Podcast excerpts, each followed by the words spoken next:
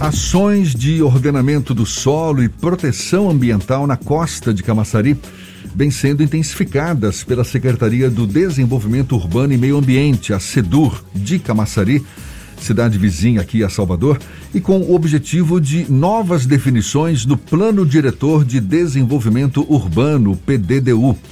As ações de ordenamento, os estudos técnicos de recomposição e a preservação ambiental, tudo isso está sendo conduzido pela equipe técnica da pasta.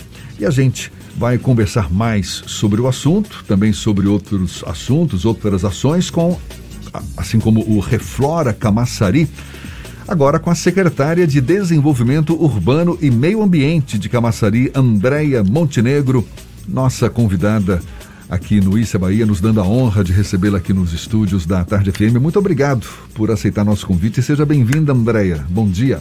Bom dia, Jefferson. É uma honra esse convite. O programa Isso é Bahia é sucesso. E bom dia aos ouvintes da Rádio à Tarde, à disposição para a gente estar tá aí conversando um pouco sobre Camaçari, sobre Costa de Camaçari. Primeiro explica para a gente que, que relação é essa que existe entre as ações que estão sendo desenvolvidas na Costa de Camaçari com o Plano Diretor de Desenvolvimento Urbano, Andréa. É, eu tenho essa grande missão do desenvolvimento urbano e meio ambiente da cidade de Camaçari e passa pelo ordenamento. Né? O turismo sustentável ele precisa disso, de uma cidade bem ordenada. E eu assumi a SEDU de Camaçari em janeiro desse ano, com essa grande missão dada pelo prefeito Elinaldo Araújo. E em meio a uma pandemia, as casas, principalmente da costa de Camaçari, deixaram de ser de veraneio e passaram a ser primeira residência. Então, Camaçari recebeu muitas pessoas e passaram, de fato, a ocupar. E isso termina por atrair também invasores. Uhum. E me deparando com essa situação problemática, recebendo também recomendações do Ministério Público, nós intensificamos diversas ações de forma a fortalecer e também proteger o nosso território.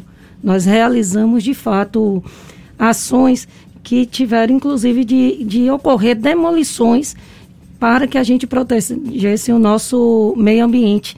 E foram ações, assim, muito aplaudidas pela comunidade principalmente camaçariense. Você está falando, por exemplo, é do Reflora Camaçari, que tem, acho que como objetivo, não, aí já é outra ação. Não, o Reflora Camaçari foi meio que uma consequência dessas ações de proteção ao território, porque nós tivemos como marco Arembepe, ali a fonte do Cacimbão, que é uma fonte histórica, cultural e ambiental, e diante de todo um transtorno que os invasores causaram em tentar demolir aquela fonte e várias pessoas, né, e, e tidas como guardiões, inclusive do Cacimbão, foram parar na delegacia. E vendo toda essa problemática, eu criei esse programa que é o Reflora Camaçari, entrando através de contrapartidas ambientais, trazendo também os empreendedores para um laço com a comunidade e o poder público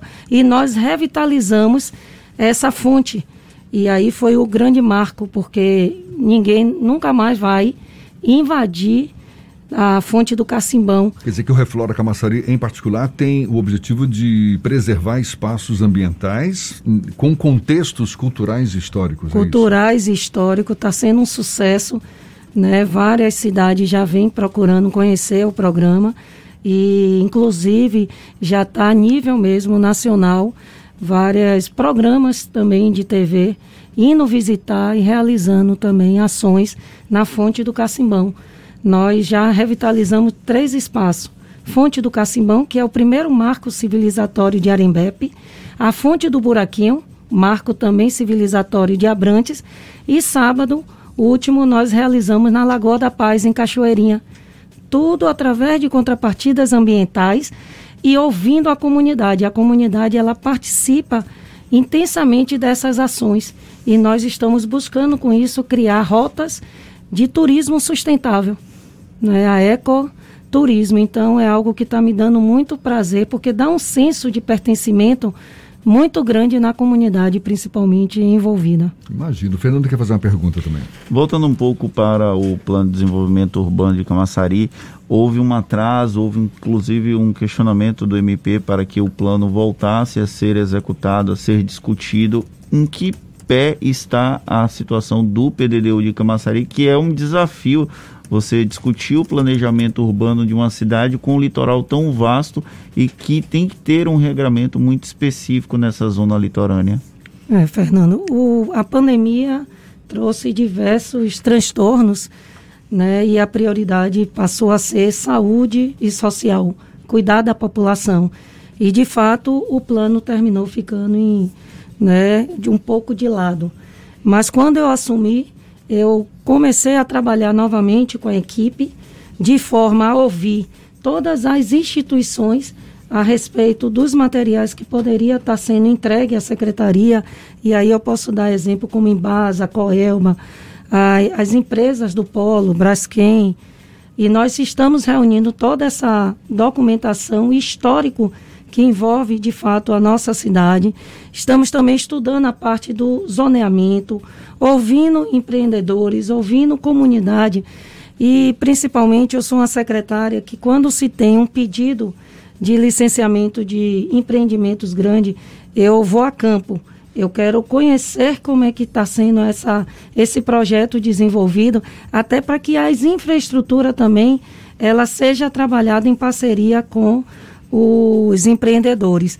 É, Camaçari, por ter uma particularidade muito grande, zona urbana, zona rural e costa, a gente precisa desenvolver um plano diretor que de fato seja aplicado.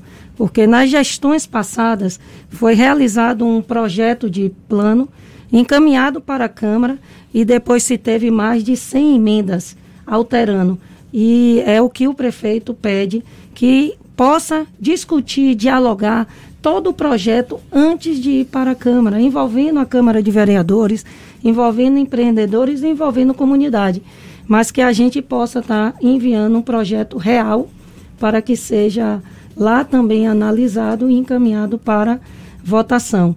Hoje, para te dizer precisamente, existe uma, uma TR que foi entregue ao setor de licitação e que já está passando aí por esse processo de licitação para que a gente possa contratar uma empresa que venha a realizar esse diagnóstico e compilando essas informações já feitas na SEDU.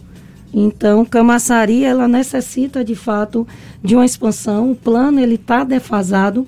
Já existem áreas que precisa ser mudado o zoneamento, mas que a gente deve fazer com muito critério. Então, a, a, a pandemia ainda não acabou, mas tendo em vista que hoje estamos vacinados, é mais possível a gente intensificar. Então, eu digo que 2022 vai ser, de fato, o foco da secretaria no sentido de que a gente possa estar tá desenvolvendo intensificando para entrega desse projeto na Câmara de Vereadores. No caso da SEDUR de Camaçari, ela tem uma função também de fiscalização, como acontece em outras secretarias de desenvolvimento urbano.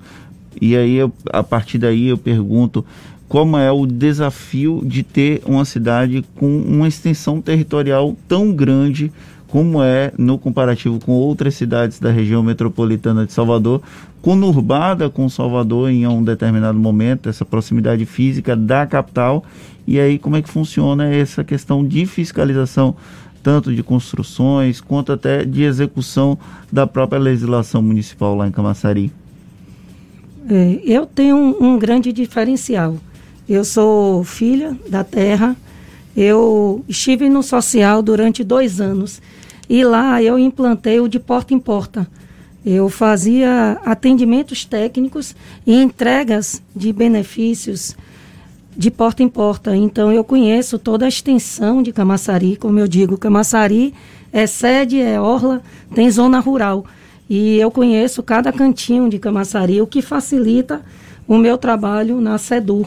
E ao meu lado eu tenho um superintendente, Coronel Arcanjo, que é um homem que vem desempenhando com muita maestria essa defesa do território.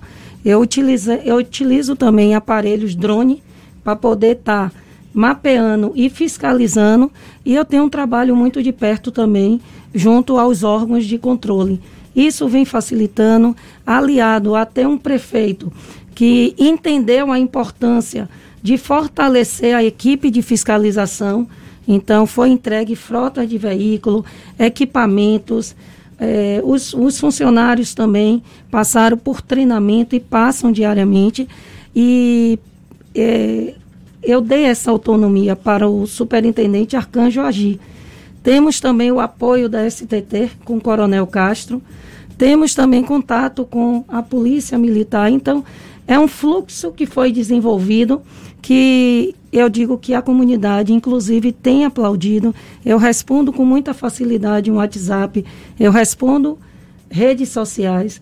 E eu venho buscando fazer o que a comunidade pede, que é deixar a nossa cidade mais, mais é, segura, evitando essas invasões. Inclusive, até aproveitando a audiência de vocês. E uma das ações que nós estamos desenvolvendo é o combate ao descarte ilegal de lixo, de entulho. E estamos realizando a operação, principalmente na costa, de apreensões de veículos que estão fazendo esse descarte ilegalmente. Camaçari tem pontos legais de descarte. Então eu peço a todos que porventura estejam realizando essas ações, que busquem, é, busquem entregar ou é, descartar o seu entulho no local apropriado, porque se de fato for alvo da fiscalização terá o carro apreendido. A gente está conversando aqui com Andréia Montenegro, que é secretária de Desenvolvimento Urbano e Meio Ambiente de Camaçari. Para a gente encerrar, secretária, um tema que certamente é um grande desafio, não só para a gestão pública de Camaçari, mas para os grandes centros, mas em Camaçari, certamente em particular, deve representar um grande desafio, que é a questão da mobilidade urbana, o sistema viário. Eu já tive a oportunidade de visitar várias vezes Camaçari e sei como que é complexa essa questão. Qual é o alento que a Secretaria Sedura oferece para os habitantes nesse sentido? Há alguma ação para que esse sistema viário, a mobilidade urbana se torne mais fácil, digamos assim, pelos próximos meses, próximos anos? Qual é a perspectiva? Oh, Fernando, já é realidade no nosso município. É, eu sou suspeita de falar do prefeito Elinaldo, mas é um prefeito que logo do início já fez todo um estudo da cidade e vem implantando essas ações. Nós tivemos recentemente a entrega ali do Trevo da Cascalheira, que é uma obra grande, que facilitou muito o sistema ali viário e está para ser entregue o viaduto, mas já está inclusive liberado a circulação do veículo. A duplicação do, do viaduto em Camaçari também é um marco muito grande na gestão atual e diversas pavimentações realizadas nas ruas de Camaçari. Hoje, Elinaldo é tido como o prefeito que mais pavimentações fez em toda a cidade de Camaçari. Aliado a isso, está sendo feito também o estudo de ciclovias, de construções mesmo de ciclovias e também passa também pela questão do estudo do transporte público, que também é uma problemática não só de Camaçari, mas diversas cidades do Brasil. Então a gente vem estudando, planejando, mas principalmente implantando ações que têm tido esse foco importante na, na questão da mobilidade. Maravilha, secretária de Desenvolvimento Urbano e Meio Ambiente de Camaçari, Andréia Montenegro, um prazer mais uma vez tê-la aqui conosco. Muito obrigado pela atenção dada aos nossos ouvintes. Bom dia e até uma próxima. É, agradecer mais uma vez o convite. Camaçari é tida como a cidade, né, uma das cidades que mais pessoas receberam né, nesse período de pandemia, nós estamos focados aí no turismo sustentável, na organização da cidade. Há muito a se fazer, mas a gente tem buscado se dedicar, se empenhar, é, implantar programas de educação também, tanto ambiental como essa questão das construções. Não é fácil, é uma secretaria difícil, mas eu tenho uma equipe que chega junto. Quero mandar aí saudações a todos, agradecer à minha família pelo apoio e principalmente a confiança do prefeito Elinaldo, da primeira-dama Ivana Paula e dizer que tenha certeza que a gente, nos próximos anos, terá uma Camaçari muito melhor do que nós recebemos enquanto gestão. Tá certo, muito obrigado mais uma vez, um abraço. Agora, 17 para as 9 na Tarde FM.